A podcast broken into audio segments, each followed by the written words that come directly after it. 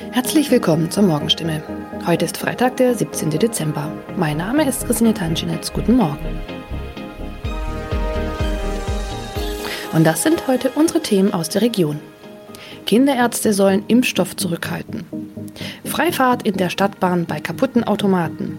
Und Papagei überlebt Wohnungsbrand und wird Tage später gefunden. Weil nicht genügend Corona-Impfstoff für Kinder im Alter von 5 bis 11 Jahren vorhanden ist, fordert das Land Baden-Württemberg nach Informationen der Heilbronner Stimme dazu auf, ausreichend Impfstoff für die Zweitimpfung zurückzuhalten. Von der Bundesebene wurde uns mitgeteilt, dass auch die Lieferung des Impfstoffs für Kinder im Alter zwischen 5 und 11 Jahren voraussichtlich nicht in der erwarteten Menge lieferbar sein wird, heißt es in einem Schreiben vom Sozialministerium, das am Donnerstag landesweit an die mobilen Impfteams, die Stadt- und Landkreise sowie an die Kinderärzte per Mail verschickt worden ist. Das Schreiben liegt unserer Redaktion vor. Baden-Württemberg wurde vom Bund zuletzt zugesagt, bis zum Jahresende rund 300.000 Dosen des Kinderimpfstoffes zu erhalten. Diese Zusage kann nun offenbar nicht eingehalten werden. Sollten vom Bund anderslautende Informationen kommen, werde das Sozialministerium diese umgehend an die impfenden Akteure weitergeben und die Verteilung anpassen. Mehr dazu lesen Sie heute auf stimme.de. Seit 1. November hat der Stadtbahnbetreiber Albtal Verkehrsgesellschaft AVG die Fahrscheinautomaten in den Stadtbahnen stillgelegt. Sie sind noch da, funktionieren aber nicht. Da alle Haltestellen nun mit stationären Automaten ausgestattet werden, seien die Automaten in den Zügen nicht mehr nötig, erklärt die AVG die Gründe. Die Geräte sollen nun Zug um Zug in den 229 Stadtbahnen ausgebaut werden. Nur damit fällt auch die Alternative weg, wenn ein Automat an einer Haltestelle defekt ist. Was gilt dann? Manchmal sind Haltestellen einige Kilometer entfernt. Soll ein Kunde, der vielleicht wichtige Termine hat, so einen Umweg auf sich nehmen, wenn ein Automat an einem Haltepunkt defekt ist? Oder gilt eine Kulanzregel und er darf dennoch in die Bahn einsteigen? AVG-Sprecher Michael Kraut stellt für das Gebiet des Karlsruher Verkehrsverbunds klar, Dort dürfen Fahrgäste bei einem defekten Automaten an der Haltestelle einsteigen. Sie sollten den Defekt entweder dem Stadtbahnfahrer oder gegebenenfalls dem Prüfpersonal in der Bahn melden. In dem Fall werde kein erhöhtes Beförderungsentgelt verhängt. Man könne jederzeit prüfen, ob eine Störung an einem bestimmten Automaten vorlag. Auch im Heilbronner Hohenloher Haller Verkehrsverbund gilt diese Kulanzregel. Mehr dazu lesen Sie auf stimme.de. Am vergangenen Samstag kam es in Neckargartach zu einem Wohnungsbrand, bei dem ein Mann und ein Papagei verletzt wurden. Ein zweiter Papagei blieb unverletzt. Später stellte sich heraus, dass sogar ein dritter Papagei in der Wohnung sein müsste. Wenige Tage nach einem Hausbrand in Heilbronn haben Feuerwehrleute einen überlebenden Papagei aus einer betroffenen Wohnung gerettet. Ein aus der Wohnung geretteter Papagei wurde zudem vorsorglich einer Tierklinik übergeben. Der andere Vogel blieb am Samstag unverletzt. Doch damit war das Papageienproblem noch nicht gelöst. Denn am vergangenen Dienstag habe sich der verletzte Bewohner bei der Polizei gemeldet und mitgeteilt, einer seiner insgesamt drei Papageien müsste sich eigentlich noch in der Wohnung befinden. Tatsächlich entdeckten die Einsatzkräfte nach langer Suche den Vogel. Später konnten sie das Tier wohlbehalten an den Besitzer übergeben, wie es heißt. Soweit die Nachrichten aus der Region. Übrigens, die Corona-Fallzahlen in Stadt und Landkreis Heilbronn bleiben auf hohem Niveau, sind in den letzten Tagen aber deutlich zurückgegangen. Bleibt das so, wird am Sonntag die Ausgangssperre für ungeimpfte aufgehoben. Ob das eintrifft, erfahren Sie auf jeden Fall aktuell auf stimme.de. Haben Sie Kritik, Fragen oder Anregungen zu unserem Podcast? Dann schicken Sie einfach eine E-Mail an podcast.stimme.de. Weiter geht es hier mit Nachrichten aus Deutschland und der Welt mit unseren Kollegen und Kolleginnen aus Berlin. Ich verabschiede mich für diese Woche. Wir hören uns im neuen Jahr wieder und ich wünsche Ihnen eine besinnliche Weihnachtszeit und einen guten Rutsch.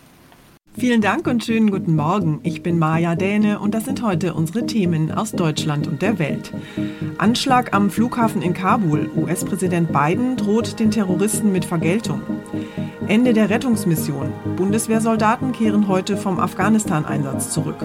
Und vierte Welle. Corona trifft laut Robert Koch Institut immer mehr junge Menschen.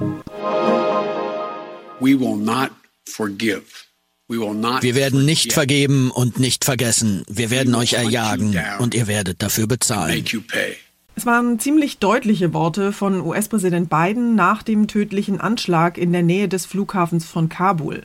Zwei Selbstmordattentäter hatten sich in die Luft gesprengt und danach hatten offenbar Kämpfer der Terrormiliz IS das Feuer auf Zivilisten und Soldaten eröffnet. Mehrere Menschen wurden bei den Anschlägen getötet, viele weitere verletzt. Nach Angaben des US-Verteidigungsministeriums sind auch 13 amerikanische Soldaten unter den Opfern. Die Evakuierungsmission in Kabul soll aber trotzdem weiter fortgeführt werden. Die US-Regierung geht davon aus, dass noch etwa 100 Amerikaner in Afghanistan sind. Wir haben mal mit unserem Korrespondenten Sören Gies in den USA über die aktuelle Lage gesprochen. Sören, Präsident Biden hat zwar Vergeltung angekündigt, aber wem genau droht er da eigentlich? Adressat der Drohung ist ein IS-Ableger, den das Pentagon auf 1000 Mann schätzt, Moskau aber auf 10.000. Wer die gerade kommandiert, scheint auch keiner so recht zu wissen. Auch deshalb ist Bidens Drohung sicher so unkonkret. Wir schlagen zu, wann und wo wir es für richtig halten, sagt Biden. Wäre also auch kein Wunder, wenn es Ziele außerhalb des äh, streng genommen auf Afghanistan begrenzten Aktionsradius dieser Gruppe treffen würde. Biden hat ja auch gesagt, dass die Evakuierungen trotz der Anschläge erstmal weitergehen sollen. Aber am 31. August, also am kommenden Dienstag, ist doch dann dieser Einsatz wie geplant endgültig beendet, oder?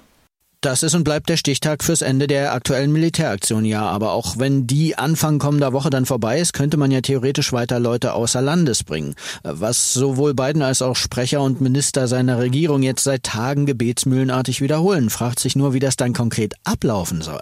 Weiter große Menschenmengen über Kabuls Flughafen auszufliegen, ist sicher keine Option mehr, selbst wenn die Taliban willens wären, den dafür nötigen Schutz zu gewähren, glaubt doch spätestens seit gestern keiner mehr, dass sie das auch können. Biden hat davon gesprochen, dass die Taliban den Flughafen in Kabul weiter offen halten könnten, dafür aber auf Hilfe von außen angewiesen sind. Wie soll man sich diese Hilfe denn vorstellen?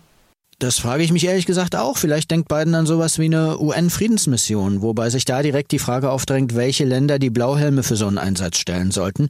Äh, Montag soll es jedenfalls bei den UN in New York ein Treffen von Generalsekretär Guterres mit den Botschaftern der fünf Vetomächte geben, also USA, China, Russland, Großbritannien und Frankreich. Vielleicht tut sich da ja was in der Richtung.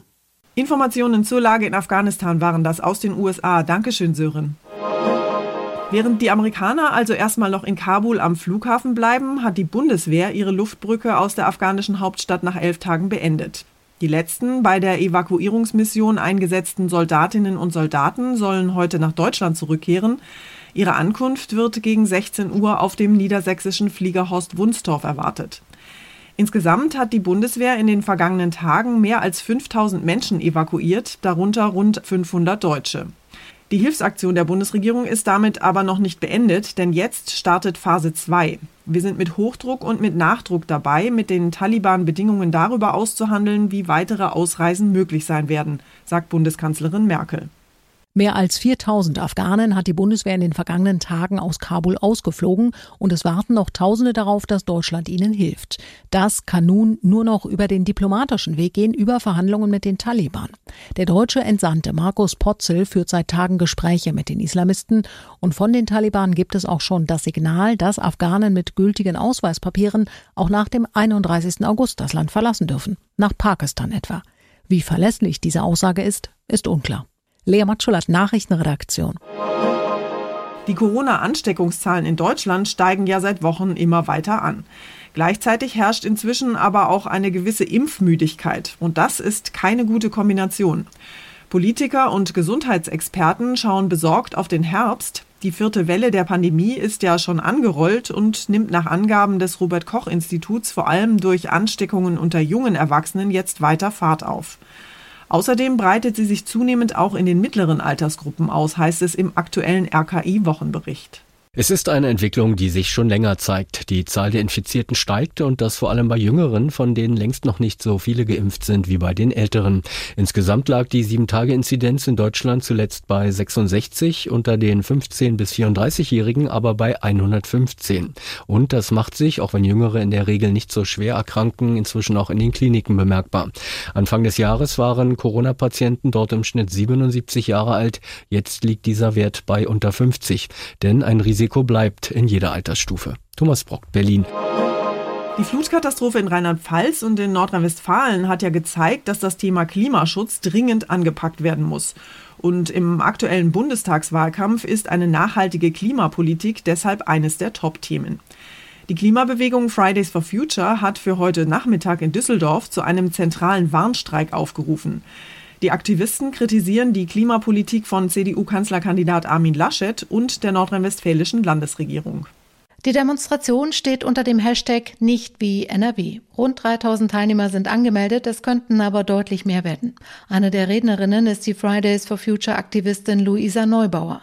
Die NRW-Ministerpräsident Laschet Versagen bei der Bewältigung der Flutkatastrophe und beim Ausbau der Windkraft vorwirft. Das zeige sich aus ihrer Sicht nun auch in den Umfragewerten. Herr Laschet hat angekündigt, Deutschland so regieren zu wollen wie NRW. Dazu sagen wir ganz klar Nein danke, so der Aufruf. Die Aktivisten Aktivisten fordern eine grundlegende Kehrtwende in der Klimapolitik. Diana Kramer, Nachrichtenredaktion.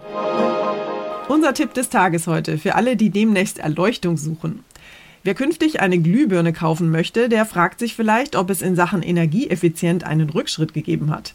Ab 1. September werden nämlich Glühbirnen mit dem Label A aus den Regalen verschwinden. Der Grund, es werden neue Energieklassen eingeführt. Jan-Henner Reitze hat sich Glühbirnen, Lampen und Leuchten mal näher angeschaut. Jan-Henner, bei Kühlschränken und bei Gefriertruhen, da gibt es diese neuen Energieklassen ja schon. Warum brauchen wir das jetzt auch für Glühbirnen?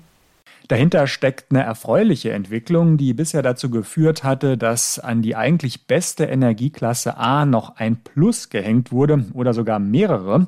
Licht zu erzeugen ist immer effizienter geworden, immer weniger Energie dafür nötig, sodass viele Hersteller die alten Vorgaben der Klasse A übererfüllt haben.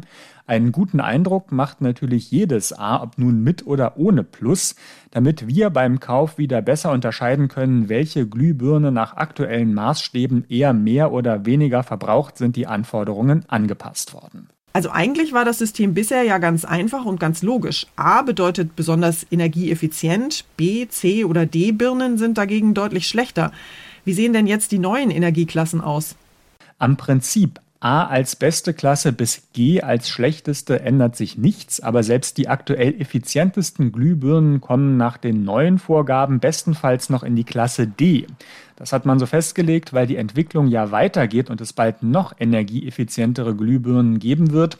Für die Hersteller ist das natürlich auch ein Ansporn. Damit Verbraucher nicht zu sehr verwirrt werden, gilt eine Übergangszeit von 18 Monaten, in der beide Label-Varianten nach den alten und neuen Maßstäben auf die Packungen gedruckt werden dürfen. Okay, aber um es dann doch noch mal ein bisschen kompliziert zu machen, muss in Zukunft alles, was leuchtet und verkauft wird, ein Energielabel tragen. Was bedeutet das denn? Es gibt ja immer mehr Lampen oder auch ganze Möbelstücke, in denen fest LEDs verbaut sind, die man nicht auswechseln kann. Und die müssen eben auch nach den neuen Maßstäben gekennzeichnet werden. Rechtlich ist da bisher unterschieden worden.